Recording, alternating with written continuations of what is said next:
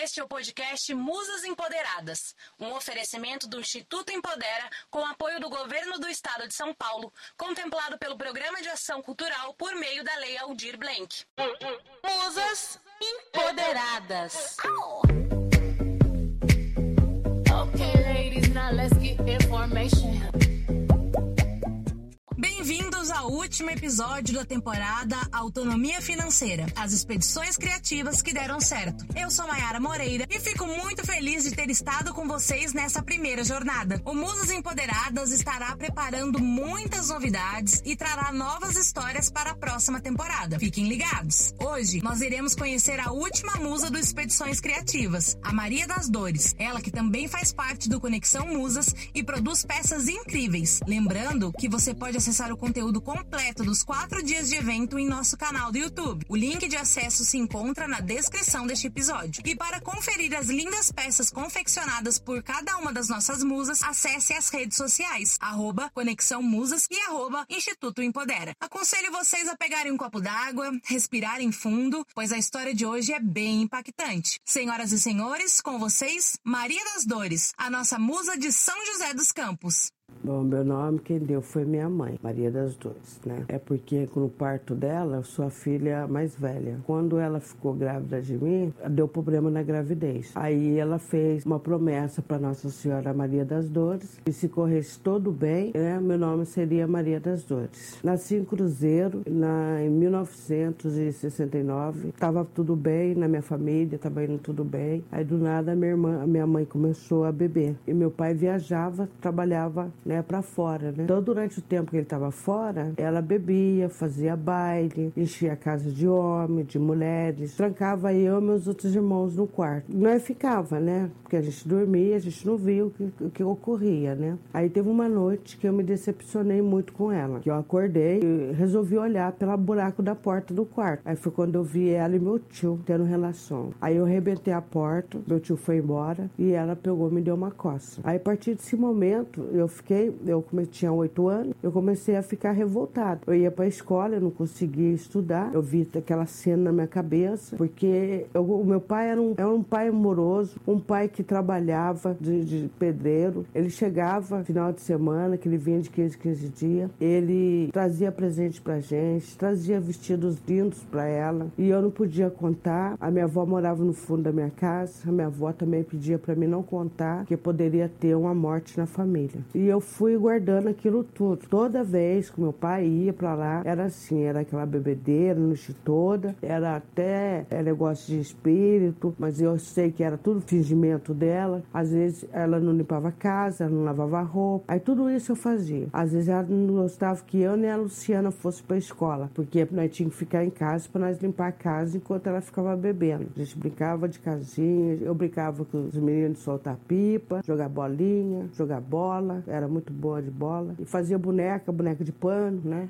E a gente brincava, passava o dia inteiro brincando. Mas antes de brincar, nós tínhamos que lavar louça, arrumar a casa, fazer tudo. E muitas vezes a gente chegava não tinha nem comida pronta. A gente tinha que ir pro fogão fazer comida. E não tomava banho, simplesmente só ficava naquela vida. Quando meu pai chegava, ela era uma pessoa. Quando meu pai saía, ela era uma outra pessoa. Ela mudava totalmente comigo. E eu, por ser a mais velha, eu era mais judiada, porque eu batia de frente. Teve várias vezes de me pegar, pôr os homens de lá para correr, com oito anos. Quebrei a sonata, que na época época era uma sonata, né? Sonata pilha. Aí ela ficou mais revoltada comigo. Nesse dia, meu tio tentou me pegar ela, me pegar, mas eu corria muito, porque eu jogava bola, conseguia correr dele e ficava na rua. Então eu subia em cima do telhado, dormia em cima do telhado da minha casa. Quando ela vinha para me bater, eu subia em cima do pé de abacate. Depois, com o tempo, comecei a correr, fugir para casa da minha avó. Ela invadia a casa da minha avó, me tirava de debaixo da cama, me batia de fio. E foi assim.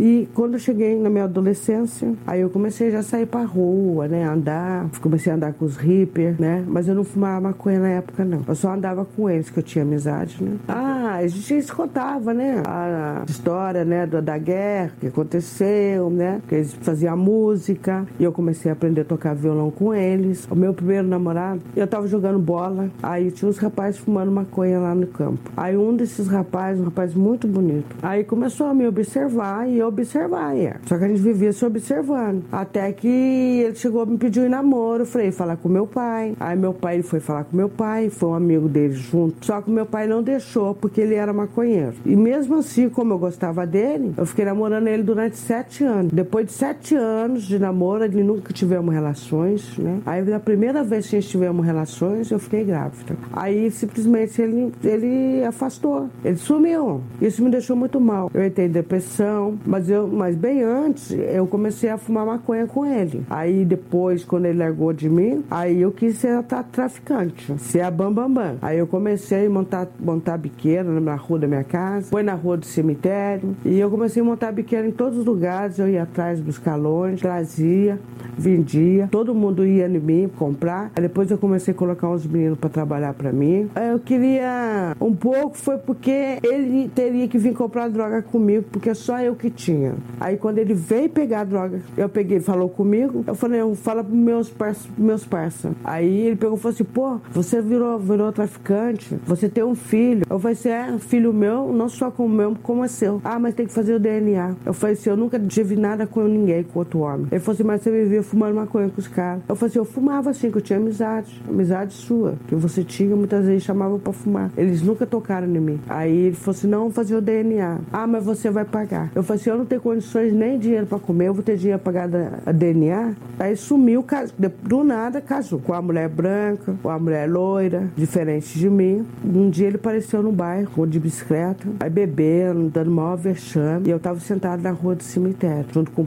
com a galera de homem. Aí ele veio. Aí eu preciso falar com você sobre a criança. Eu falei assim, eu não tenho nada pra falar com você não, que tinha que falar, eu já falei. Aí levantei. Aí foi quando ele veio me puxou pra minha, eu pela mão. Aí um dos meninos foi pra cima dele. Eu falei, não, deixa ele, deixa ele, que ele tá ruim já. Deixa ele embora. Aí eu fui pra casa. Fui pra casa chorei, chorei, chorei, chorei, chorei, chorei. Porque, puxa vida, sete anos. Depois de sete anos, quando eu fiquei grávida, a hora que eu mais precisava, ele me deixou. Daí eu comecei a vender. A vender. Meu filho via tudo. Só que eu evitava de dele ver. Tipo que nem minha mãe punha eles no quarto pra dormir. Aí, mas meu filho percebeu que vinham os caras procurar eu de carro. E na minha casa vivia cheia de homem, porque tava trabalhando pra mim, me guardando. Por eu ser mulher na época, muitos caras não, não, não punham aquela fé, sabe? Então eu tinha que ter guardião meu. É meu filho lá no quartinho, dormindo. Mas ele dormia, mas tinha vez quando ele acordava, todo mundo ia embora. Ele acordava bravo. Ele fazia a mesma coisa que eu fazia. Ai, eu tive muito amor pelo meu filho. Nossa, eu tinha muito amor. Cada vez que ele crescia, eu conversava muito com ele. Falei pra ele, filho, a mãe tá fazendo isso, porque a mãe não tem como trabalhar. E meu pai chegou, abandonou a, a cidade de Cruzeiro, foi embora, veio pra São José. A minha família toda veio pra São José, só fiquei sozinho em Cruzeiro. A minha mãe tinha morrido. Ela morreu de cirrose. Aí minha mãe veio a falecer nos meus braços. Era de madrugada, aí meu pai chamou eu. Aí eu sacudi, comecei a gritar, gritar, gritar, gritar, desesperada. Mãe, acorda, acorda, acorda. Ela já tava ficando gelado. Aí eu corri, tinha um, um padeiro passando na rua. Eu pedi ajuda pro padeiro. Aí conseguimos colocar ela no carro, só que ela já chegou morta no hospital. Aí, em vez de me ficar triste, eu dei graças a Deus, porque eu tava sofrendo, vendo ela daquele jeito. Aí eu corria vários riscos de traficante que tentava me matar, porque eu tava ganhando muito dinheiro. Então, deixava alguém para tomar conta do meu filho. Eu ia pra noite, sabe? De salto, joias, sabe? Cabelo. Eu entrava no clube, assim, parecia que era a nossa rainha do pedaço, sabe? Ali eu controlava. Aí fiquei cinco anos preso. Ah, foi horrível, né? Lá, lá dentro da prisão, nós dormia no chão, um papelão, sem coberta. O banheiro era um buraco, o banho era gelado, a comida era horrível. Naquela época não tinha, não tinha esse negócio, né? Era uma marmitex, comida só ruim, arroz duro, feijão velho. Aí meu pai conheceu o policial, o policial levantou tudo, fez todo o levantamento e descobriu que realmente eu não fiz parte, porque uma pessoa tinha falecido, eles acharam que eu tinha mandado matar. Só que eu fui solta depois de cinco anos. Eu lembro só do, do sonho que eu tive lá dentro, antes de me ser solto. Eu sonhei que meu pai pegava um peixe, eu descia uma latinha no Paraíba, pegava um peixe peixe e ele viu o peixe muito pequeno. Aí ele soltava de volta. Aí no outro dia a polícia veio e me soltou. Mas infelizmente Infelizmente, a história da Maria com as drogas não parou por aí. Ela vai nos contar como conseguiu superar tudo isso. Trabalhei várias casas aqui. Eu estava trabalhando cuidando uma senhora. Quando eu fui embora da casa, a senhora chorou muito. Foi a minha irmã.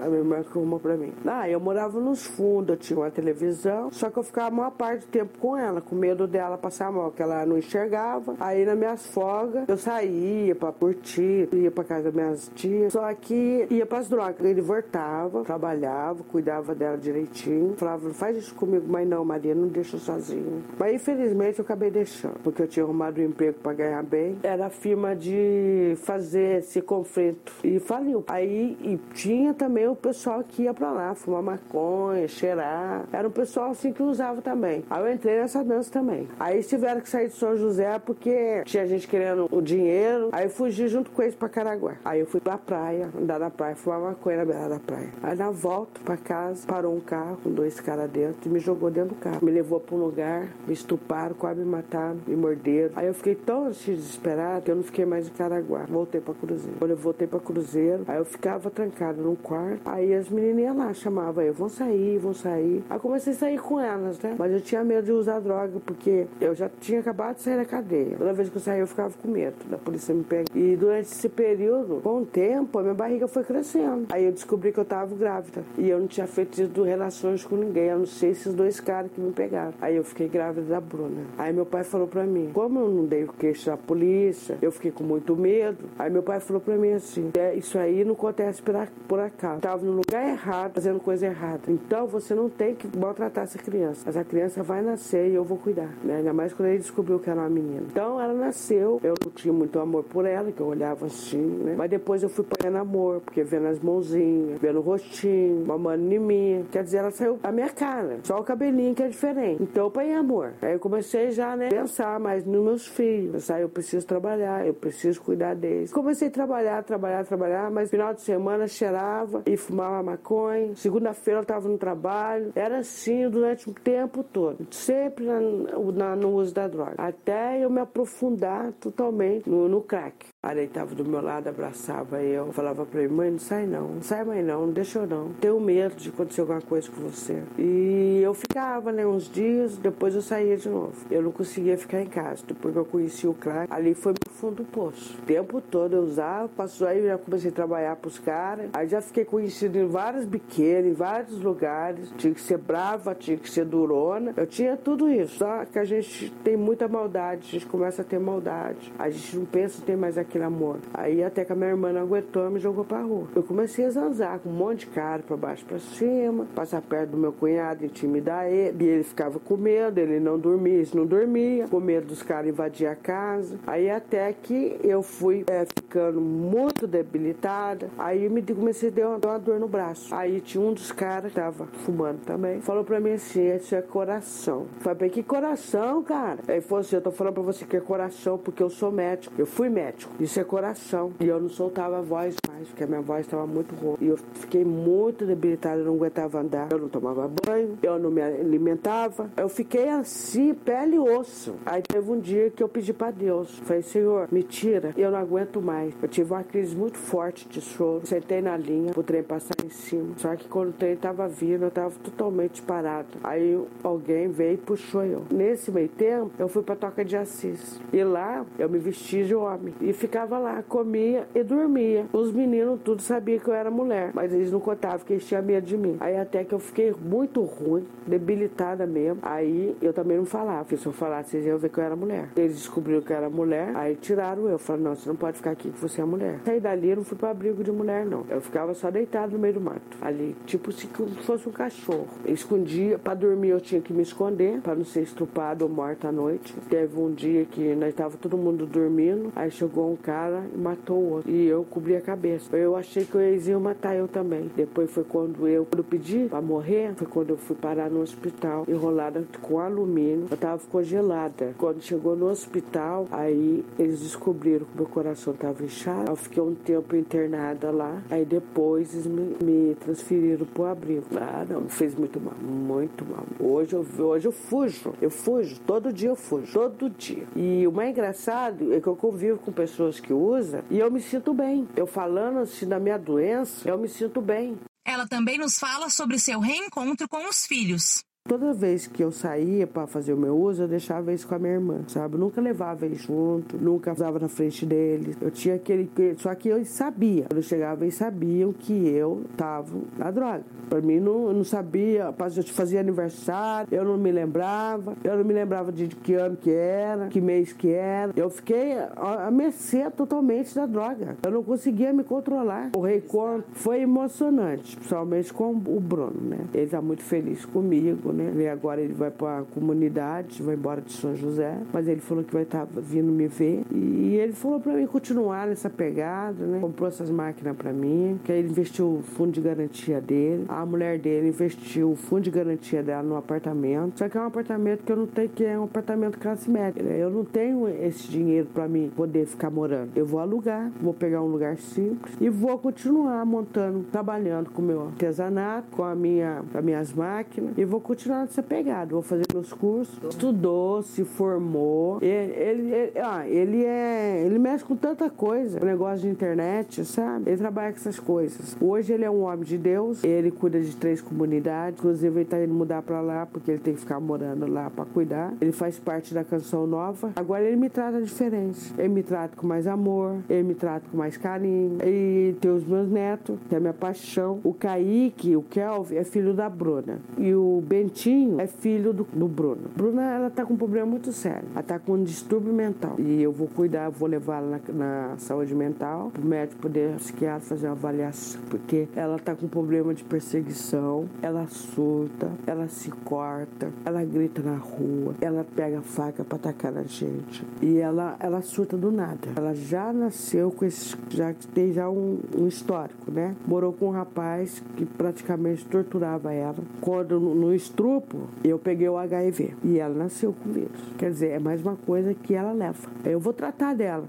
E a costura, Maria? Como foi que entrou na sua vida? E me diz uma coisa: é verdade que você possui um livro? Conta aí pra gente. Eu tenho Deus muito presente. Às vezes eu tô aqui nesse lugarzinho, tipo, costurando. Falei, Deus, é, me ajuda. Como que eu vou fazer tal? E, ah, tá errado. Eu demanjo. Faço de novo. Eu tento fazer assim, sabe? É, eu fico trabalhando assim, isso comigo o tempo todo aqui. Que é meu mundinho. Aí eu sento ali, eu costuro. Essa aqui eu não tô usando, tô deixando. Essa aqui eu não sei mexer ainda. Eu não quero estragar. Então eu tô tudo sendo, eu tô trabalhando no tempo de Deus. Foi no, foi no abril. Até quando eu achei essa casa, eu fiquei fiquei alegre, porque eu vou poder sair, usar a droga, voltar a tomar banho e voltar a usar de novo. Mas daí, quem ficou pegando meu pé foi a, a Regina Sueli. Teve um dia que a Regina falou pra mim assim: ó, se você sair, eu vou atrás de você. Eu, realmente, eu fumava e eu ficava agachado e olhando pra ver se a Regina tava vindo. Às vezes a Regina não tava vindo, eu tinha visão que a Regina tava vindo. Teve um dia que eu saí correndo, achando que era a Regina, acabei escorregando o cocô e não era a Regina. Conforme eu saí correndo, todo mundo saiu correndo também achando que era a polícia. Eu falei, agora eu vou ter que ir embora. Ela chegava no portão, eu não dava sorte. A Regina tava.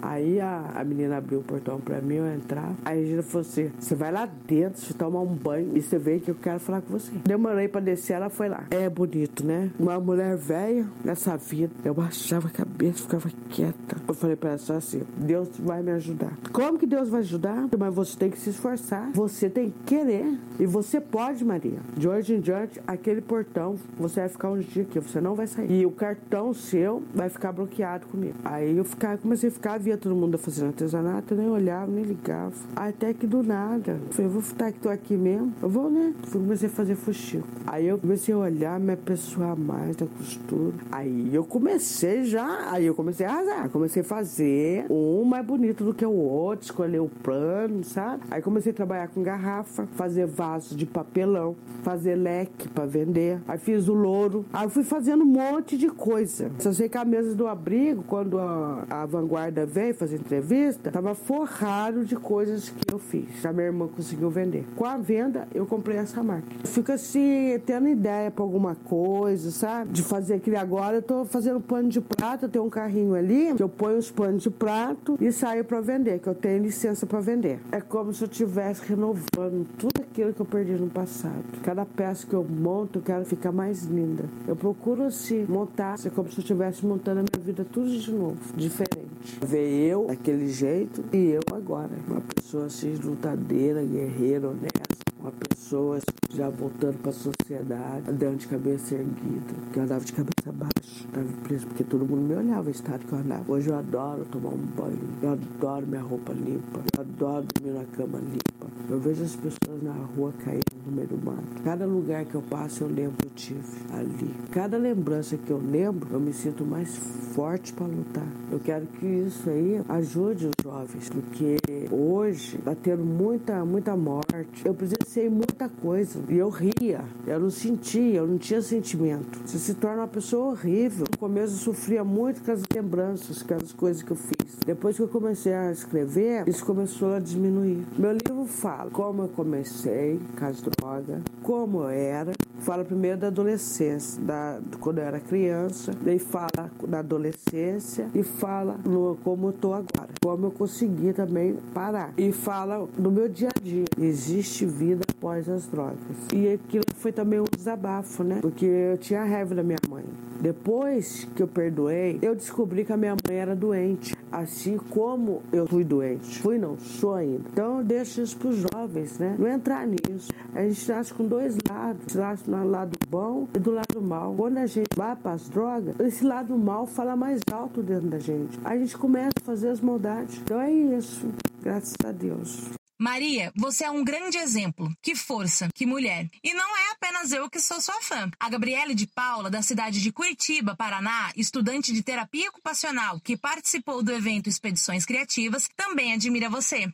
Eu fiquei sabendo do evento através de um e-mail me enviado pelo centro acadêmico do meu curso de terapia ocupacional, que é o CATO. Participei todos os dias. É, eu achei a proposta do evento bem interessante, pelo fato de ter abordado ali a questão da, da mulher, a questão de mulher empreendedora, é, questão da mudança de tanta história e em como a gente pode também colaborar com o nosso meio ambiente, fazendo um trabalho ali pensando na nossa natureza e eu achei de fato assim muito inspirador. Meu maior aprendizado é, foi ver o quanto é possível a vida de uma pessoa ser mudada através ali de trabalhos, é, reaproveitando materiais e algo que me chocou bastante também é a questão ali da quantidade de roupas que a gente tem e a quantidade de combinações que poderiam ser feitas com ela. Então a gente acaba vendo que a gente tem uma quantidade de peças de roupa e calçado e afins meio que desnecessários, porque não precisaria ter tantas. Durante o evento,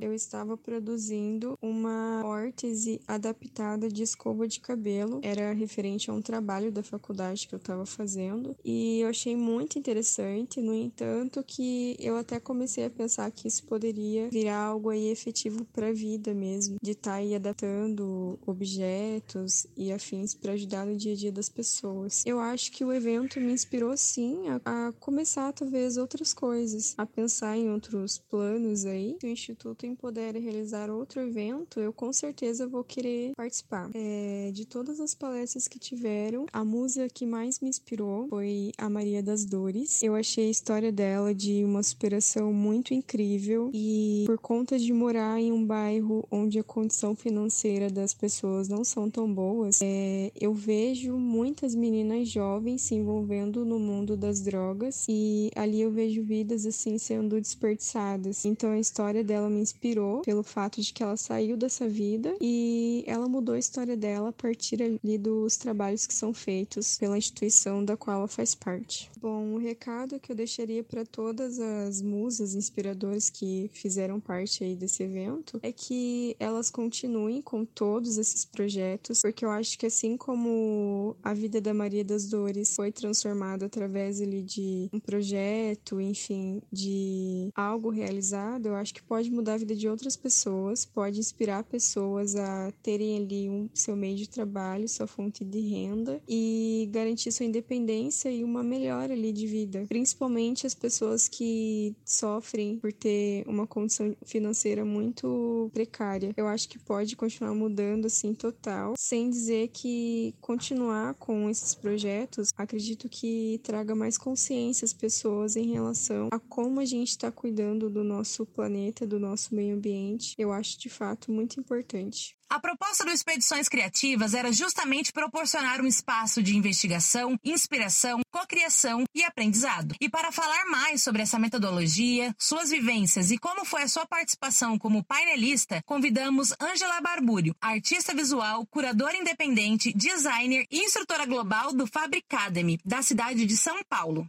participar de expedições criativas, desde a concepção, das conversas todas que a gente teve, né?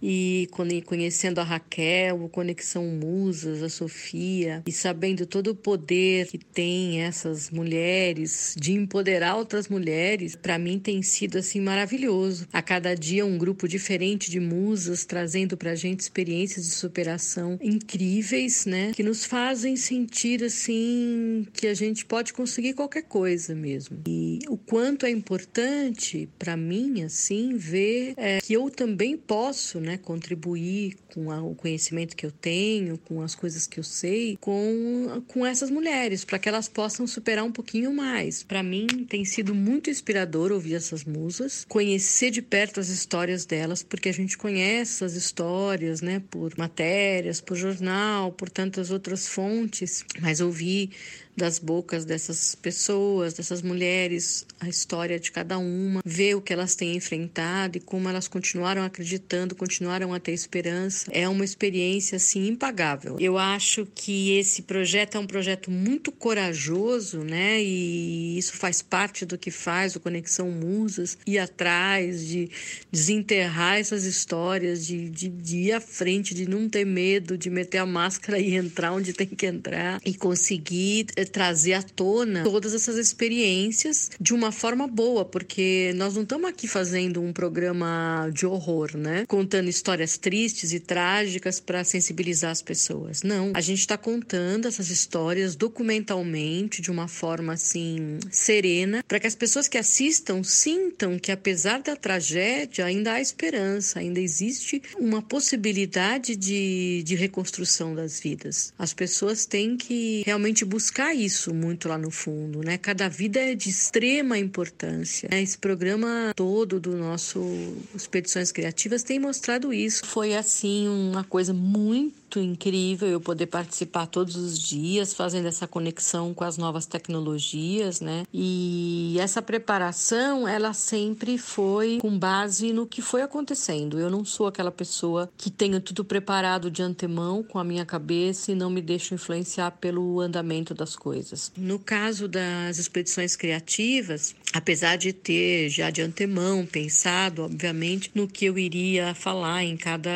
em cada dia, eu fui sempre adequando e achando as temáticas é, de acordo com aquilo que a gente foi trabalhando. Então, é, eu pensei no caso, por exemplo, do primeiro dia em que a gente tinha toda a questão da, da Jo, da musa Jo, com as costuras, com o patchwork, depois é, também com a Juliana, né, e com todo o material que a Juliana trabalha, né, de upcycling e tudo. Eu pensei em falar então sobre a moda circular, a moda modular e aproveitando, já dei uma palhinha sobre sustentabilidade, economia circular e tudo isso, porque acho que são conceitos prévios e que muita gente podia ser que não soubesse. E no segundo dia, com as indígenas, né, trazendo toda a questão da natureza à tona, de quanto nós estamos afastados da natureza, e também a Carol falando de é, tinturaria natural, né, tingimento natural. Eu escolhi então falar nesse dia sobre biomateriais, então trazendo sempre sempre a questão das novas tecnologias, né, de como os bioplásticos e o tingimento por bactérias e tantas outras é, possibilidades atuais podem se agregar àquilo que a gente conhece da tradição de toda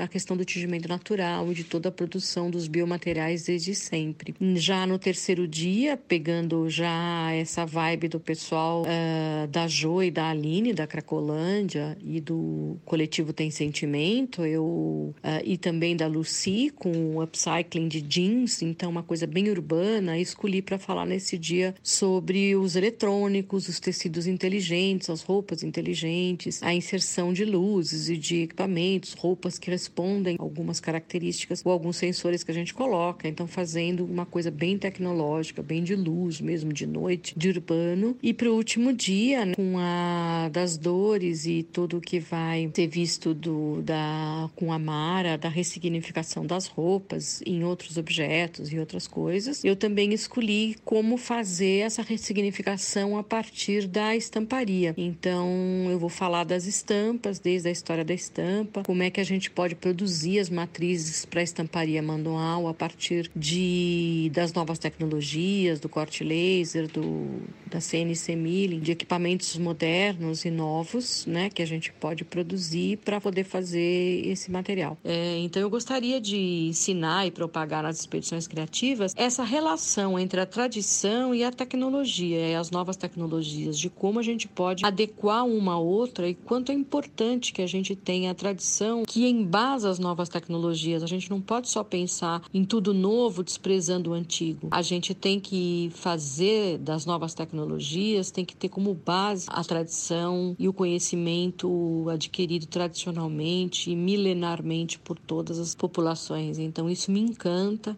Outro profissional fundamental para que a metodologia e os processos do Expedições Criativas dessem certo foi o designer social da cidade de São Paulo, Ricardo Dutra Gonçalves. Ele nos fala como foi a sua experiência no evento. Então eu estou muito tocado pela história das mulheres. Eu gosto muito da ideia de como que a história de mulheres é, pode liderar, pode engajar a gente em um processo criativo. E eu sinto que a história dessas mulheres é muito potencial criativo, que serve tanto de inspiração para outras mulheres, como a gente viu no primeiro encontro, né, com empatia, solidariedade, sororidade. Né? Eu acho que esse sentimento do coletivo, né, junto de, ao redor de uma mulher mulher, da história de uma mulher, na verdade faz essa história ser uma história do coletivo. E isso é muito importante no processo criativo feito por cocriação. Aí nesse contexto fazer um processo de cocriação, gerar algo juntos é algo que me interessa muito e me inspira muito. Então nesse sentido eu, é algo que eu tenho que eu gostei muito da nossa primeira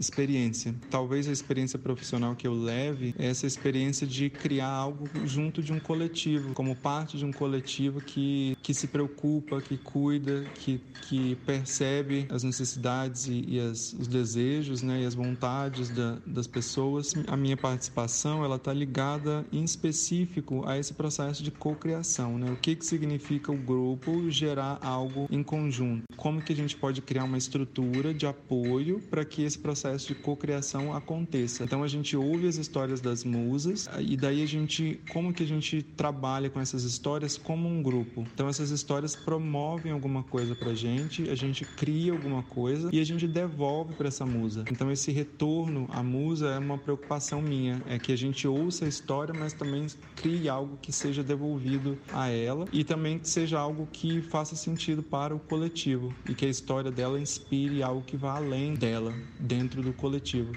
Então, nesse processo, eu acho que como designer, é, o meu papel é pensar esses estúdios vivos em que a gente vai gerar processos de cocriação coletiva. E eu me senti mais próximo das pessoas do nosso grupo e das pessoas que vieram no evento de uma forma muito mais sensível, assim, de, de realmente me sentir conectado com elas, como se a gente fosse um, um grupo só. Então, isso é uma experiência muito significativa para mim que eu vou levar desse trabalho. Sobre as musas, é que eu tô tão inspirado por elas, pelas histórias delas, que elas me trazem vida. E nesse, nesse ano de pandemia, nesse ano de várias dificuldades, eu acho que as histórias delas são muito refrescantes e novas, no sentido de me trazer algo de novo, de uma esperança nova. Então, eu gostaria, na verdade, de ser amigo delas, se elas quiserem serem minhas amigas.